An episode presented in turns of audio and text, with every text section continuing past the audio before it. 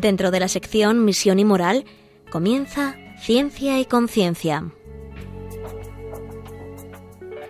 Un programa dirigido desde Valencia por Mari Carmen Mateu.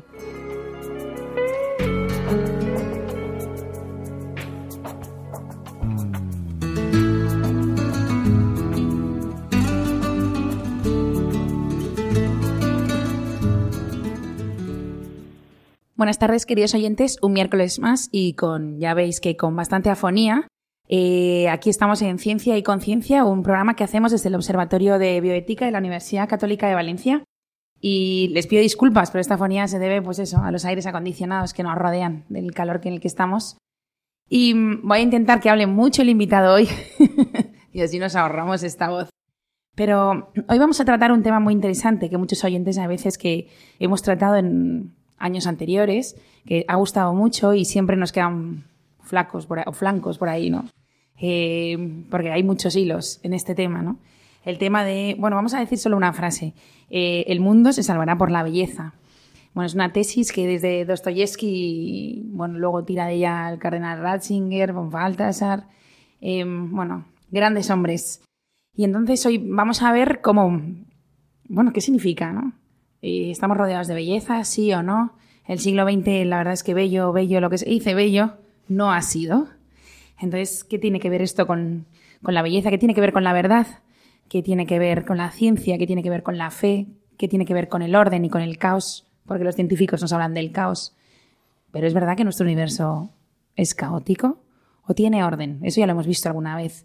Pues bueno, todo esto es lo que vamos a hablar hoy. Nos van a dejar nuestro invitado la verdad es que ideas muy bonitas y sobre todo claras, ¿no? Y enseguida paso a presentároslo.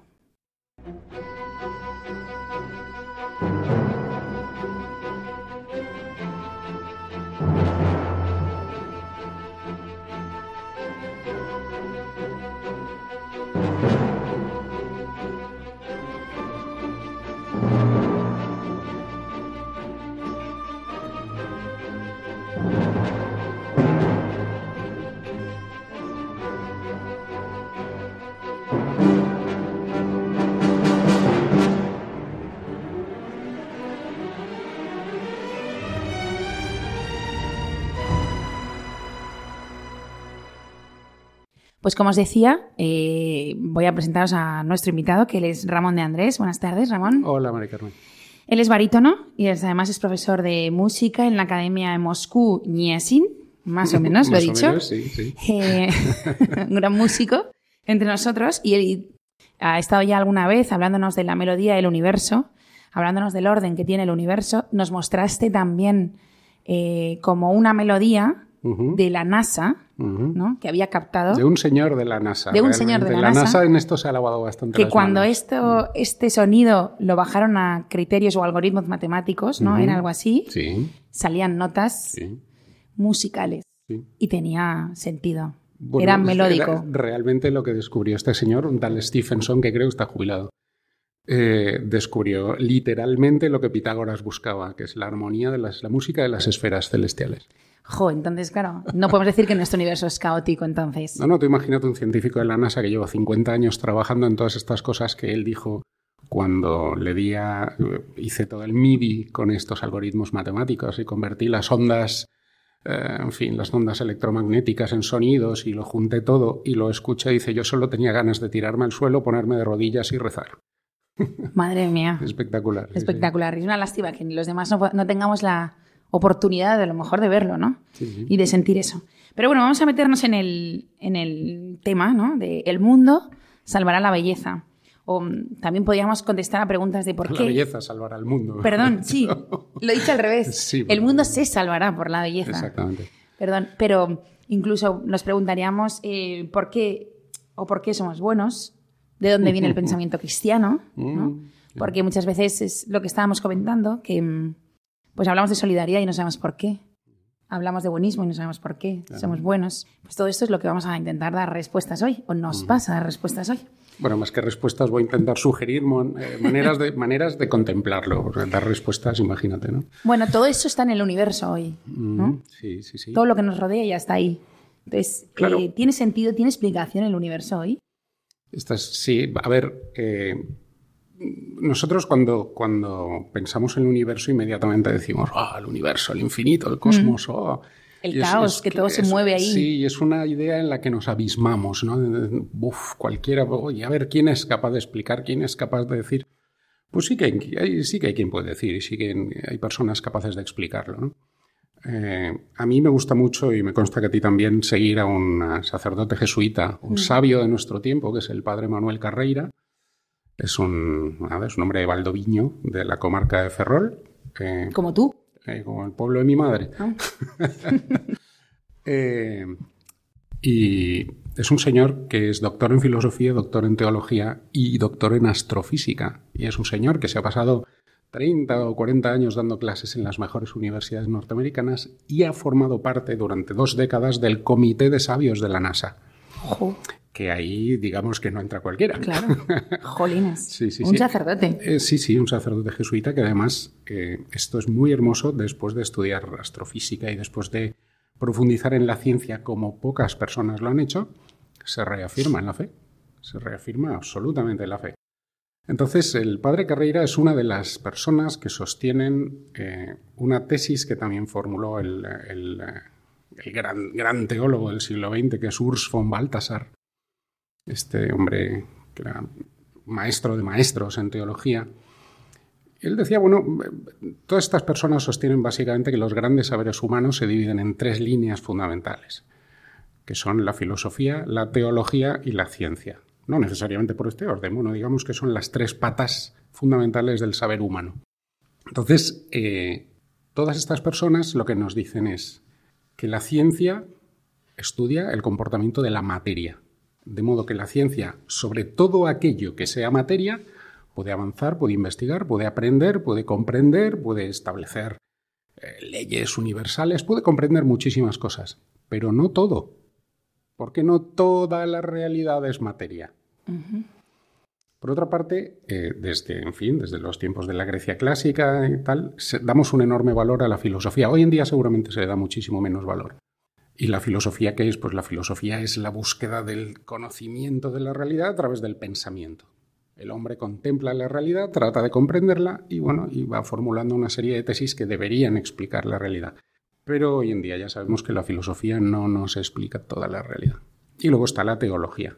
Y la teología, pues como, como sabemos, a ver, definir la teología es un poco complicado, pero bueno, digamos de una manera como para andar por casa diríamos que la teología es la contemplación y en la profundización en el conocimiento de todo lo que nos ha revelado Dios y, todo lo que podemos imaginar, concluir, eh, deducir y de alguna manera pensar una vez que Dios se ha manifestado a nosotros y nos ha permitido vislumbrar una serie de cosas sobre él. Pero la teología tampoco nos explica toda la realidad. De modo que al final, bueno, tenemos tres líneas maestras fantásticas y ninguna de ellas por sí misma nos explica toda la realidad. Y esto seguramente es un problema, o puede ser un problema. Claro, em, ¿y, cómo crees que se puede conciliar en este aspecto la ciencia y la fe? Pues eh, a mí me parece, de nuevo, volviendo a Urs von Balthasar, me parece que la, idea, la idea de que la belleza salvará al mundo es una idea que, a ver, parece el título de una canción, el título mm. de una novela, el título de una ópera o de un musical, pero no, no, es, es una cima de pensamiento. Eh, la idea de que la belleza salvará al mundo la formulan, yo no sé exactamente quién tiene el copyright de esta, de esta idea, pero bueno, digamos que es una frase que la hace famosa Fyodor Dostoyevsky. ¿no? Dostoyevsky, como sabemos, es un hombre que tiene una vida oscura, terrible, vive siempre en la miseria, es un hombre que tiene que mm, empeñar un abrigo para comprar papeles, para escribir, es decir, vive en, el desastre, su vida es catastrófica. Y sin embargo, él, como dice Stefan Zweig, es un hombre que vive mirando al absoluto siempre. Esto es una de las cosas fascinantes de Dostoyevsky.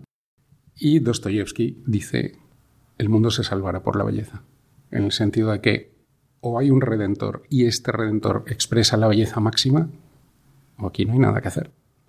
Luego, esta misma tesis la maneja también con la maestría que siempre la ha caracterizado Joseph Ratzinger. Joseph Ratzinger, que luego es Benedicto XVI, evidentemente.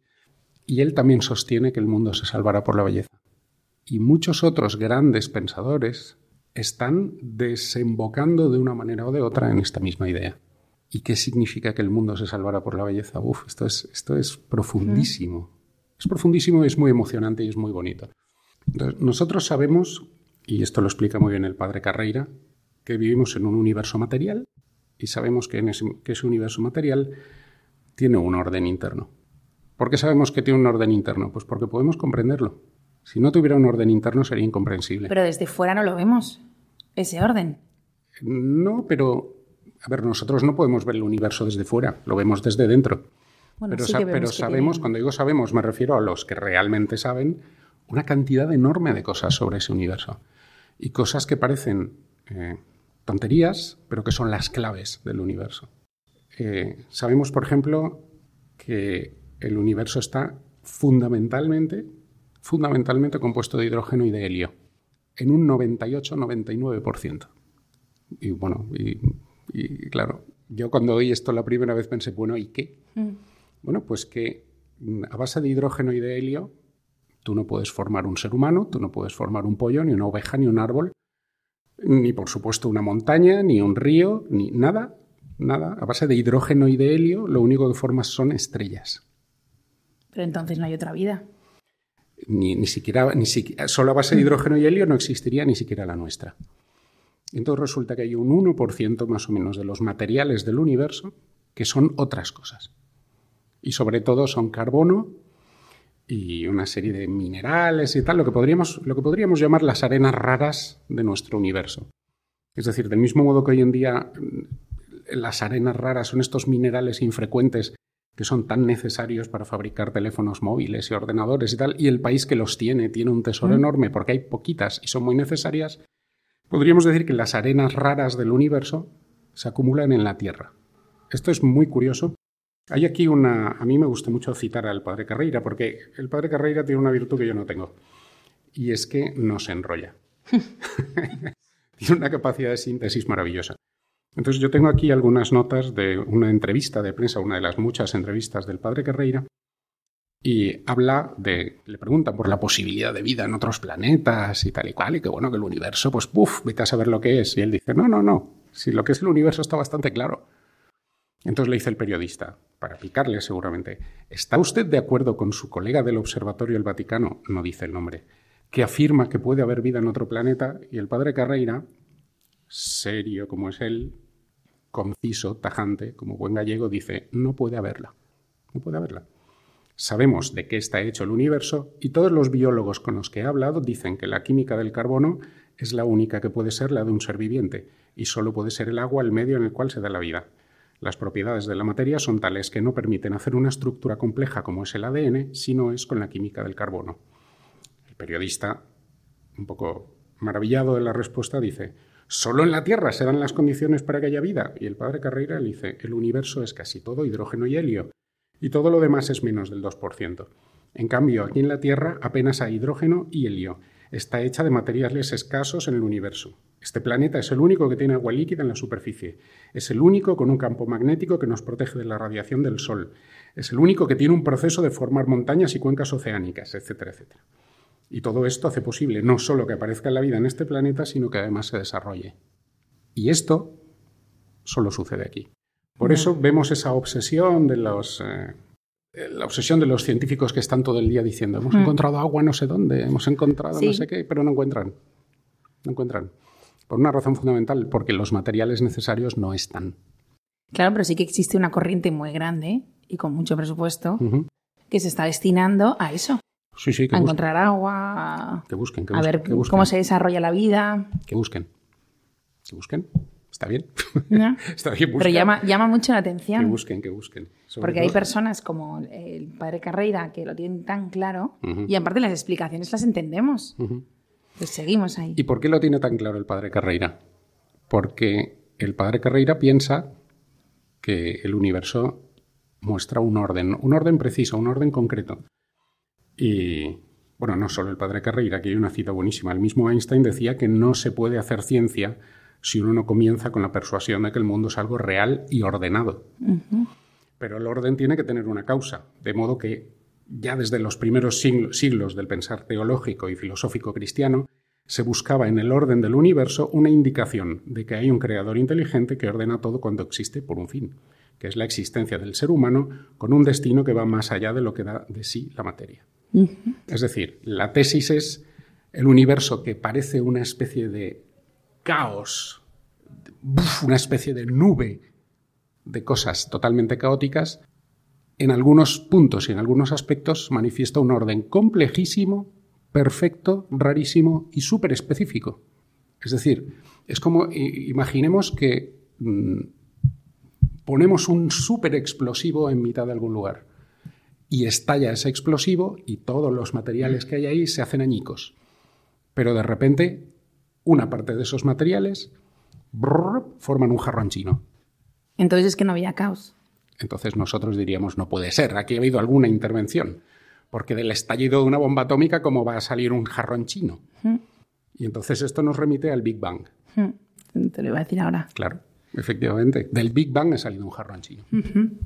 Pues nada, con esta idea nos vamos a quedar. Vamos a hacer una pequeña pausa para escuchar un poco de música y enseguida nos metemos en el Big Bang y en el universo ordenado. Por alguien, pero ordenado.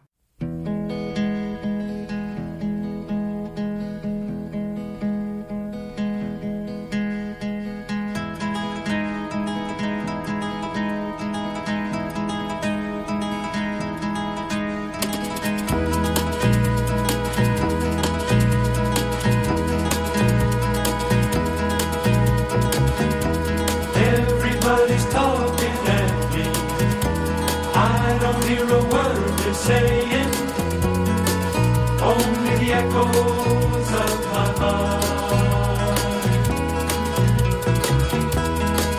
People stop and staring.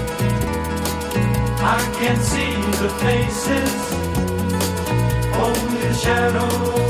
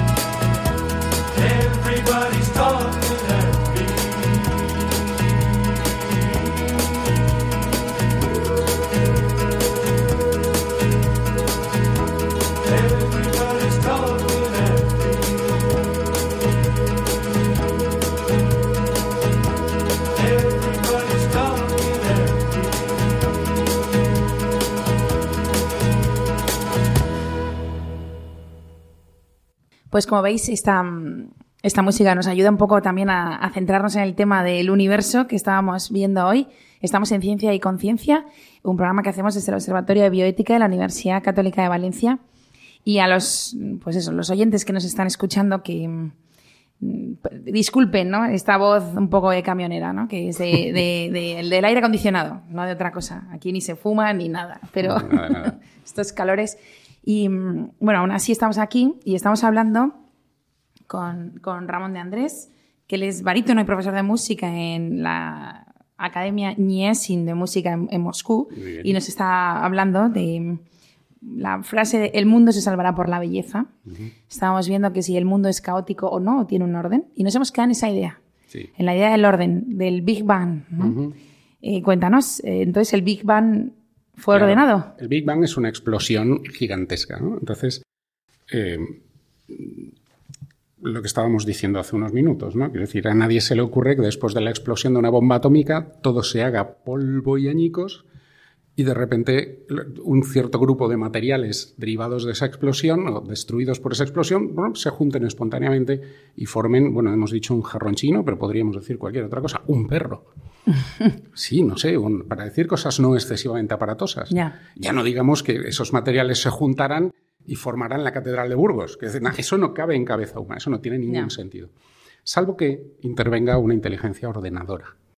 Entonces, eh, claro, nos enfrentamos hoy en día con un cientificismo muy ateo que nos dice, ah, todas esas son fantasías, tal y cual. Y entonces, bueno, pues la gente empieza a dudar, duda, lógicamente, dice, bueno, sí, quizás, que claro, una inteligencia ordenadora, ¿y esto cómo puede ser? Dice, bueno, si ustedes no creen en la inteligencia ordenadora, por lo menos empiezan a crear en la inteligencia creadora. ¿Y esto cómo es? Ah, pues es muy sencillo. Vamos a ver, la ciencia ha establecido, y hoy en día nadie lo discute, que el universo se inició con el famoso Big Bang. Bang es una onomatopeya, la gran explosión.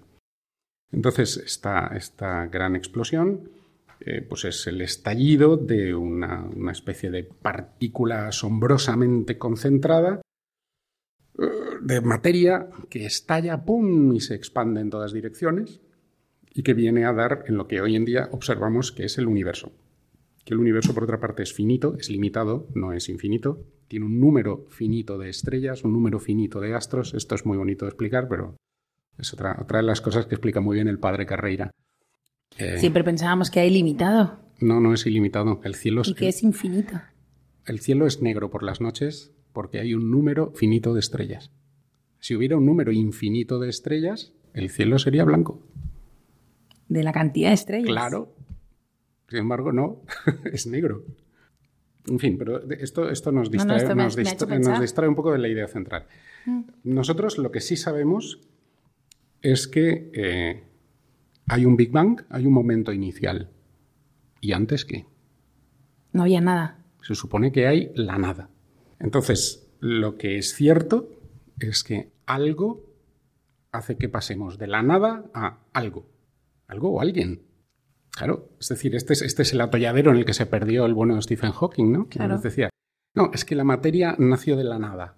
Porque en la nada había gravedad y había no sé qué y había no sé qué. No, perdone usted, en la nada no hay nada por definición. Entonces, ¿cómo se pasa de la nada al algo? Y entonces nosotros decimos, el paso de la nada a algo es creación. Creación. Y nosotros llamamos Dios al creador. ¿Quién es el creador? Bueno, pues para no enredarnos en vericuetos teológicos, es aquella potencia que hace que pasemos de la nada al algo. Y esto permite poca discusión. Ya. Claro, podemos discutir, que se nos podemos, ya te digo, perdernos en vericuetos teológicos, pero hay un, hay un punto irreductible. Es decir, antes del Big Bang no hay nada y si no hay nada, ¿cómo empieza a haber algo? Lo que pasa es que en ese, en ese creador pasan millones de años sin tener ninguna intervención en el universo. ¿Cómo que no?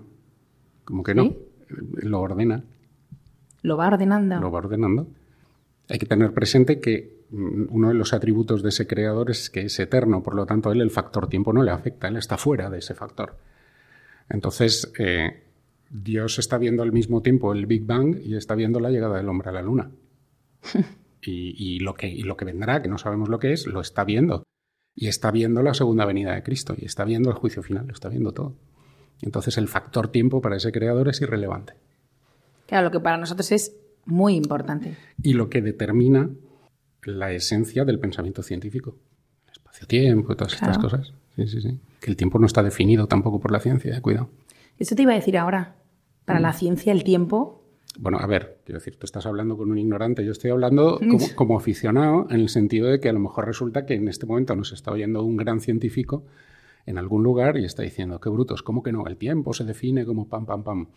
La gran definición del tiempo, una definición que abarque al tiempo en todo su concepto, en toda su esencia, que sepamos no está formulada, porque es demasiado complicado.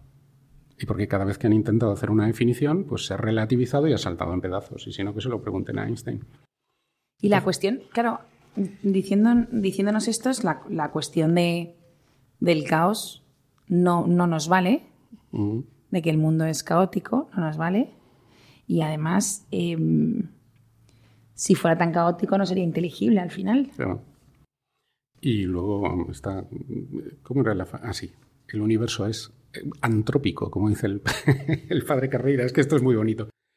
Eh, es fácil llegar a la conclusión científica, como hemos explicado antes, de que el universo está creado con una finalidad antrópica. Es decir, le guste o no le guste a la gente que se aproxima a esos temas, las condiciones que se dan en la Tierra, hasta hoy no hemos podido hallarlas en ningún lugar del universo. Ni los materiales, ni las condiciones, ni la combinación de esos materiales, ni las circunstancias que los rodean. Es decir, es de una extraordinaria complejidad, es un orden perfecto y se da aquí. Insisto, es que de una explosión atómica no sale un jarrón chino. Y si no sale uno, van a salir dos. Y si no salen dos, van a salir dieciséis. Parece difícil, ¿no? Decir. ¿nos guardan la información? Yo creo que no. Yo creo que lo que pasa es que intentan... Em, que no sea así.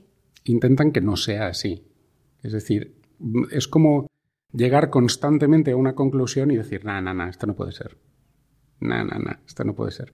De hecho, esto ha ocurrido en, los últimos, en las últimas décadas con la Escuela Científica del Diseño Inteligente, que es un gran, una gran escuela de matemáticos, sobre todo, la mayoría de ellos ateos, que se dan cuenta de que la, la probabilidad de que exista una inteligencia creadora es trillones de veces superior a la posibilidad de que todo esto venga del caos. Incluso la probabilidad matemática de que Dios exista es infinitamente mayor que la posibilidad de que no exista. Es la ciencia confirma la fe. La ciencia tiende a la fe. Confirma, confirma. Sin embargo, los ciudadanos, o sea, el, hombre de pie que no es científico ni nada, lo que piensa es todo lo contrario. Son, las, son los mensajes que nos llegan. Porque nos llegan trozos de mensajes. Es decir, vivimos una época en, que, en la que el pensamiento está hecho girones. Mm, hoy en día no hay ninguna ideología, ningún sistema de pensamiento, ninguna filosofía, nada que nos dé una cosmovisión global que lo explique todo y lo abarque todo.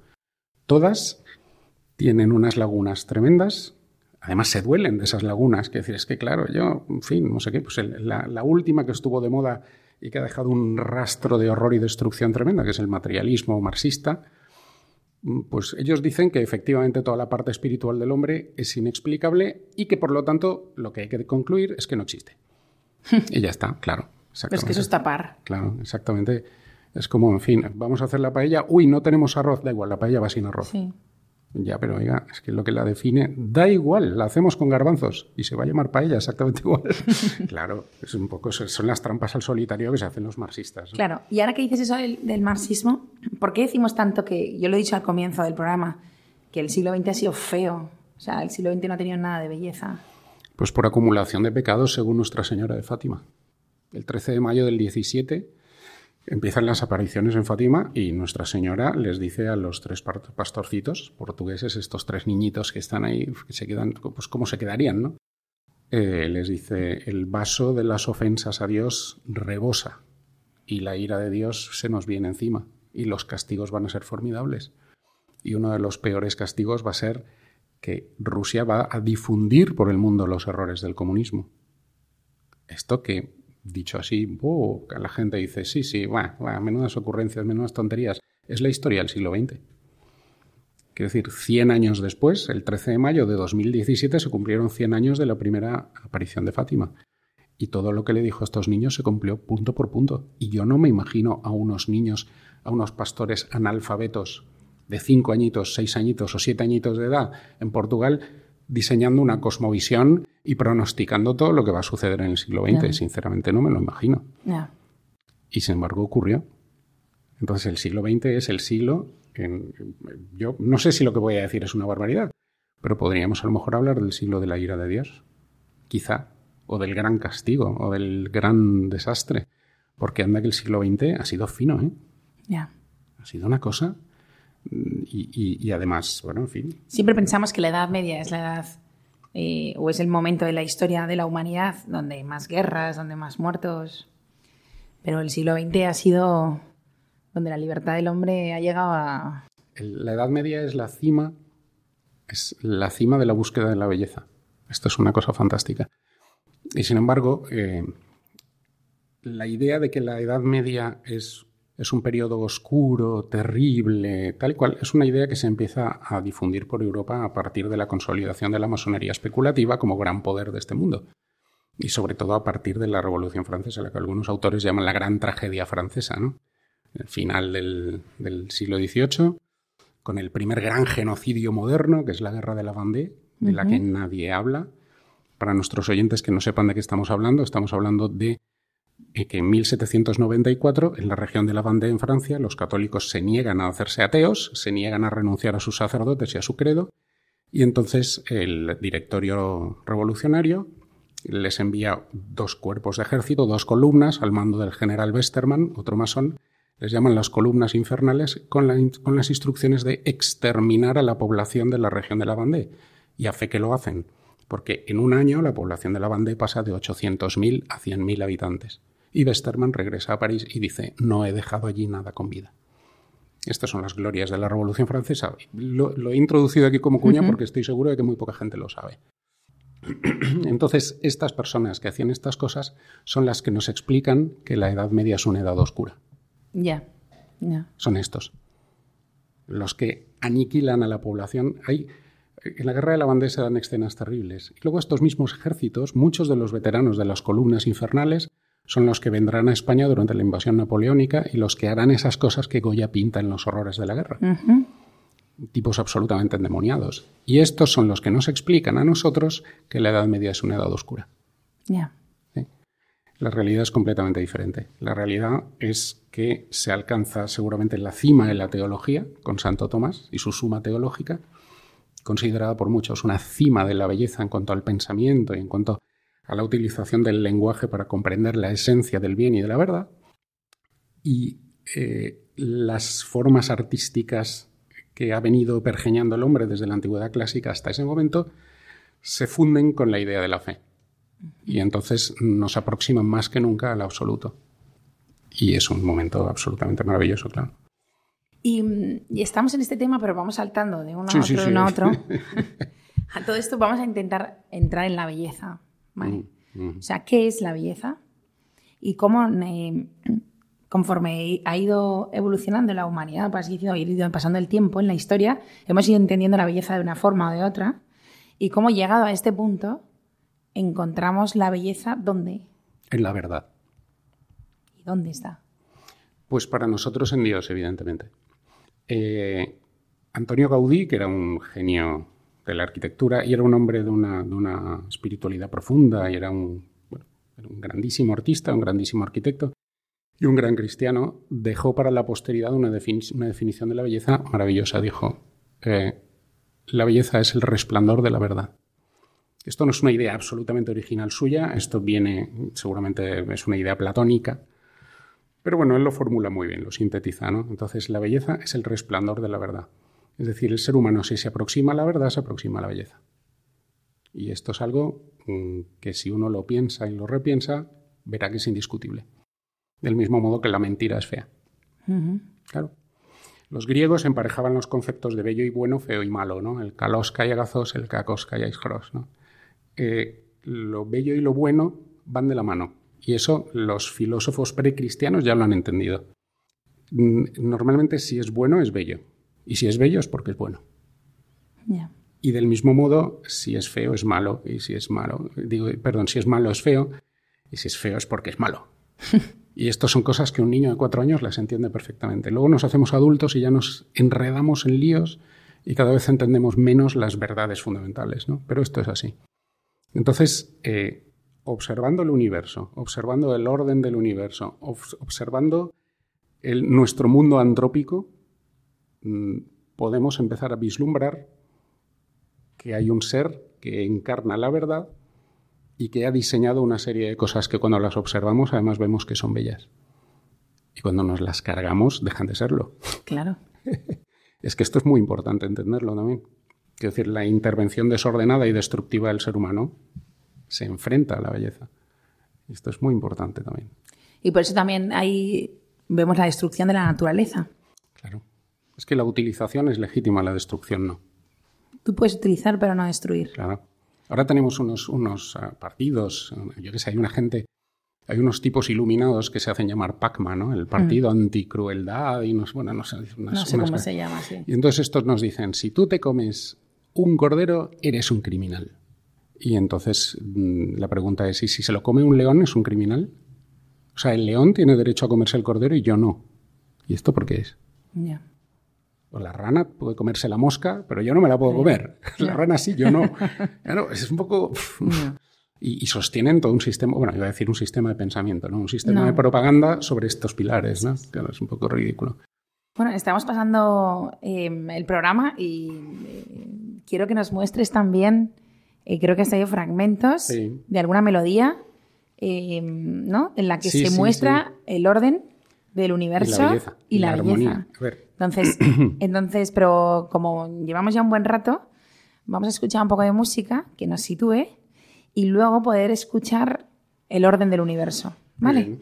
Nos esperamos en unos minutos.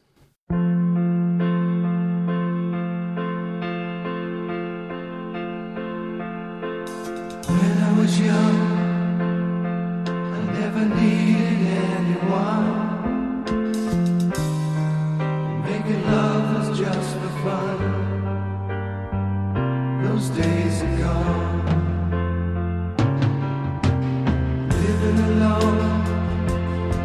I think of all the friends I know. When I dial the telephone, nobody's home.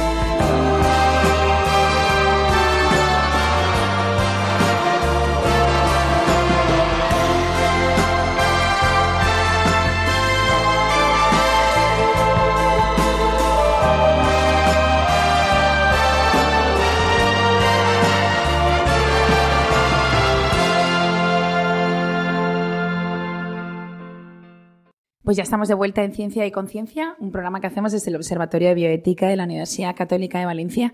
Y hoy estábamos viendo el tema de la belleza. El mundo se salvará por la belleza. Hemos hecho como, bueno, iba a decir un conjunto de, conjunto de ideas eh, sobre la belleza, la verdad, el bien, el caos, el orden, el creador. o sea, como todo junto, ¿no? Casi nada para media hora, ¿no? Pero nada caótico. Todo tenía un orden. Aunque no lo crean, todo tenía un orden. Eh, y llegamos al final del programa, que aún nos queda un ratito, pero para que ustedes vean este orden. O sea, cómo eh, lo que siempre hemos pensado o lo que nos han dicho de que el universo es caótico, eh, vamos a escuchar su sonido para saber que realmente tiene orden. Y que no es feo ese orden, sino que es bello. Que la Vía Láctea tiene sonido, que el Sol tiene sonido, ¿nos has dicho? Sí. bueno, ahora los vamos a ir escuchando. Esto, responde a un concepto que intuyó Pitágoras, nada menos. El gran Pitágoras intuyó un concepto que él llamaba la música de las esferas celestes. Él llegó a la conclusión, no equivocada, de que las, eh, las, eh, las esferas que él veía, que él contemplaba en el cielo, seguramente tenían un sonido y que ese sonido debía ser armónico y que los sonidos armónicos forman música. Esto dicho así en dos palabras. Entonces él incluso desarrolló un modelo matemático con los medios y con los conocimientos de la época, que hoy en día los expertos en la materia te dicen, a ver, es un poquito primitivo, pero no está para nada desencaminado. Jolín. Sí, sí, no, Pitágoras, cuidado con él. Qué genio. Sí, sí, sí. Entonces, dos mil y pico años después, eh, la NASA se pone a lanzar sondas mm, que, tienen que el propósito es que salgan de nuestro sistema solar y, que exploren el universo a ver hasta dónde pueden llegar. Entonces, eh, esas sondas captan vibraciones electromagnéticas que resulta que, aplicando los algoritmos adecuados, son sonidos o equivalen a sonidos. Y esos sonidos resulta que están armonizados entre sí, como intuyó Pitágoras. O sea que la música de las esferas celestes existe. Y entonces vamos a poner un primer corte, que es la captación de la sonda Voyager del sonido que hay, el sonido entre comillas, entiéndanme bien, el sonido de la Vía Láctea. Vale, pues lo escuchamos.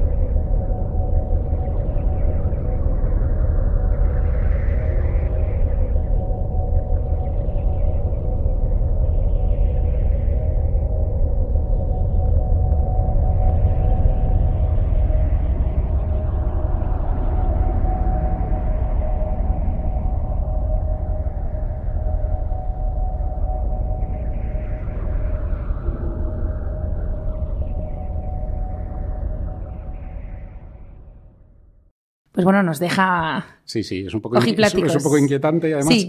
Además, ahí, si uno tiene educación musical, se da cuenta de que ahí se están oyendo constantemente mi bemol fa sostenido, mi bemol fa sostenido. ¿Ah, sí? sí, sí. Se, están oyendo por ahí. Sí, sí, es una cosa rara. Cuando lo explicas es, más. Sí.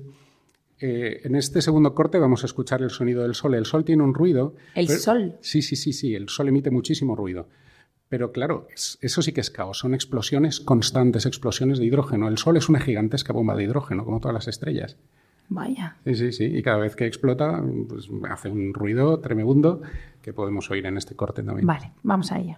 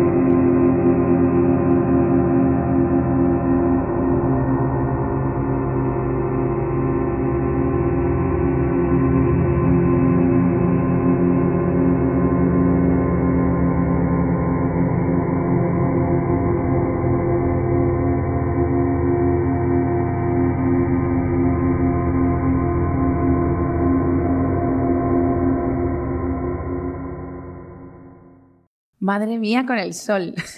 Pero entonces el creador ¿Está escuchando eso todo el rato? Eh, bueno, yo no sé exactamente, no conozco los gustos eh, musicales de. ¿O lo estará traduciendo a notas musicales? No sé, lo que es evidente es que, puesto que es omnisciente, seguramente lo ha querido para algo. Esto, mm. esto es así, seguro.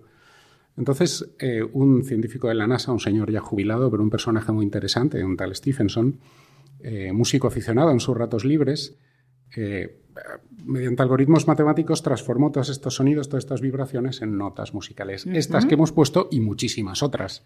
Porque las ondas Viking, Voyager tal enviaron a la NASA horas y horas y horas y horas y horas de grabaciones y de señales acústicas, claro. Señales acústicas, no, señales interpretables como acústicas. Vale.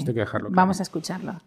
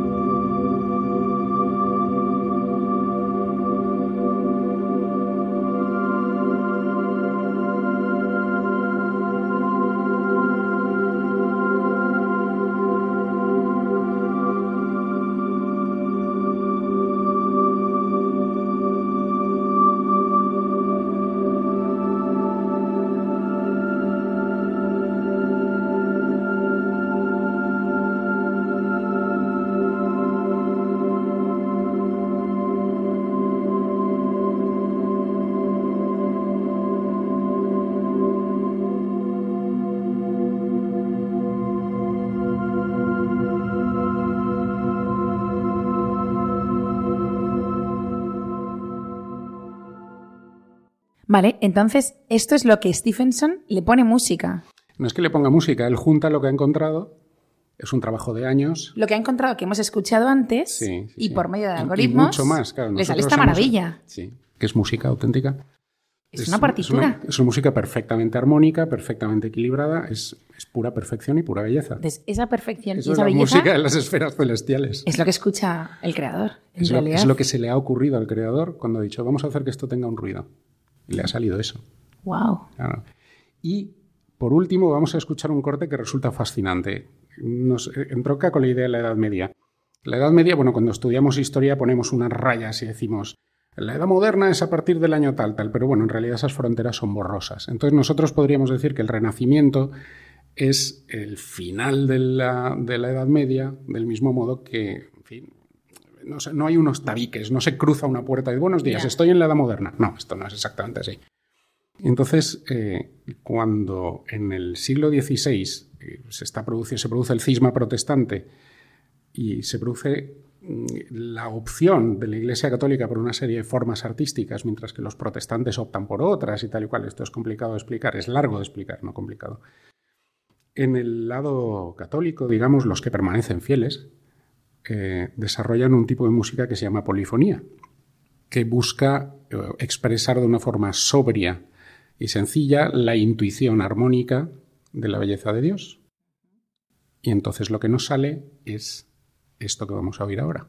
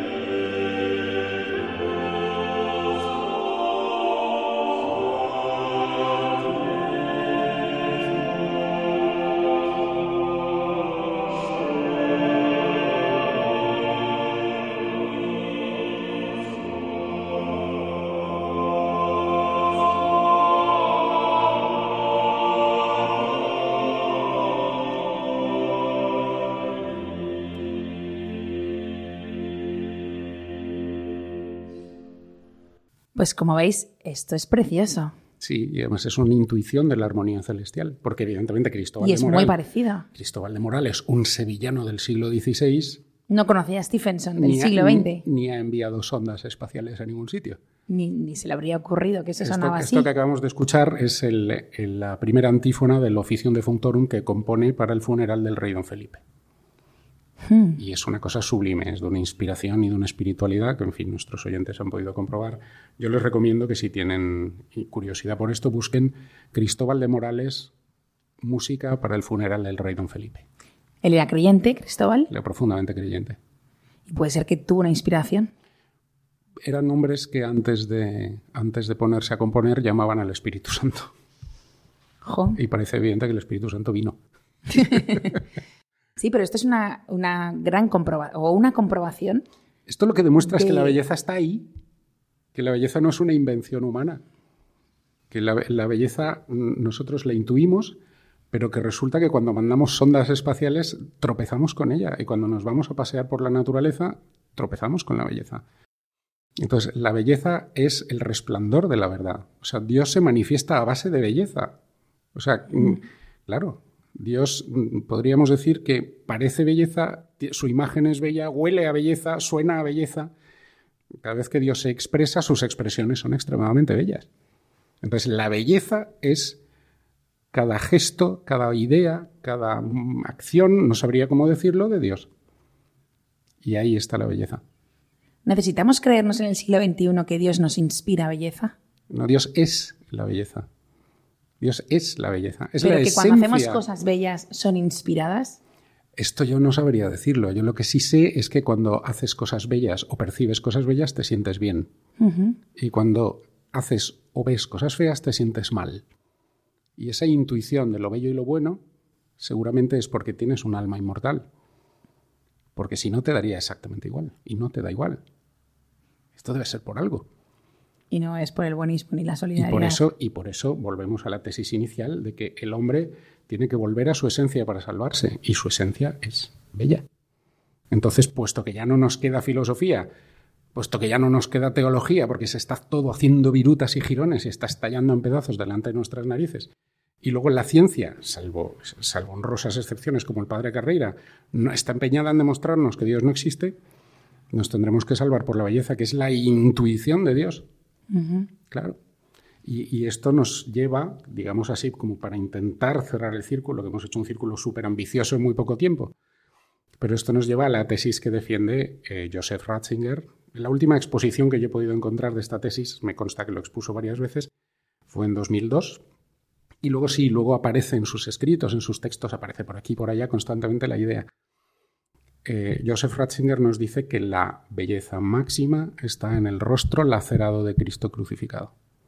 Y entonces, evidentemente, una persona de este mundo dice, ¿cómo? Como me dijo a mí una vez una persona discutiendo eso, ¿me quieres decir que la belleza máxima está en la imagen de un hombre torturado? digo, sí, señor, sí, señor. ¿Y eso cómo puede ser? pues mire, muy sencillo. Ese hombre torturado tiene el poder para no dejarse torturar un solo pensamiento de ese hombre habría fulminado a sus verdugos y no lo hizo. A sus torturadores, a los que le gritaban, a los que le escupían, a los que no creían en él. Tú imagínate, cuando resucitó a Lázaro, ah, lo que tenemos que hacer es perderle porque este tipo es peligroso. Si Dios, Jesucristo en ese momento hubiera dicho, sois unos desgraciados, estoy harto de vosotros, ese pensamiento los habría fulminado. Y no lo hizo. ¿Por qué? Porque los amaba. Los amaba en todo momento, en todas direcciones, a todos los niveles.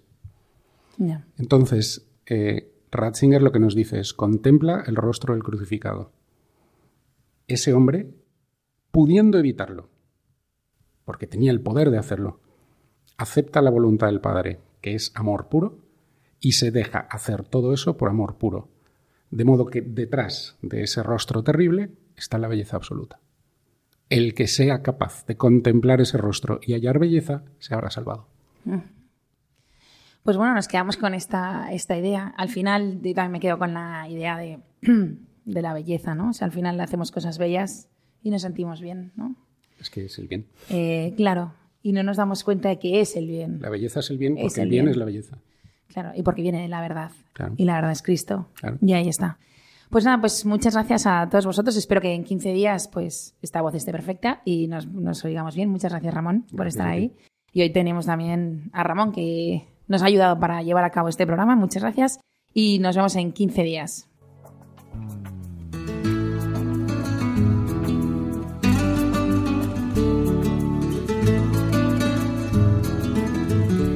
Finaliza así en Radio María Ciencia y Conciencia, un programa dirigido desde Valencia por Mari Carmen Mateu.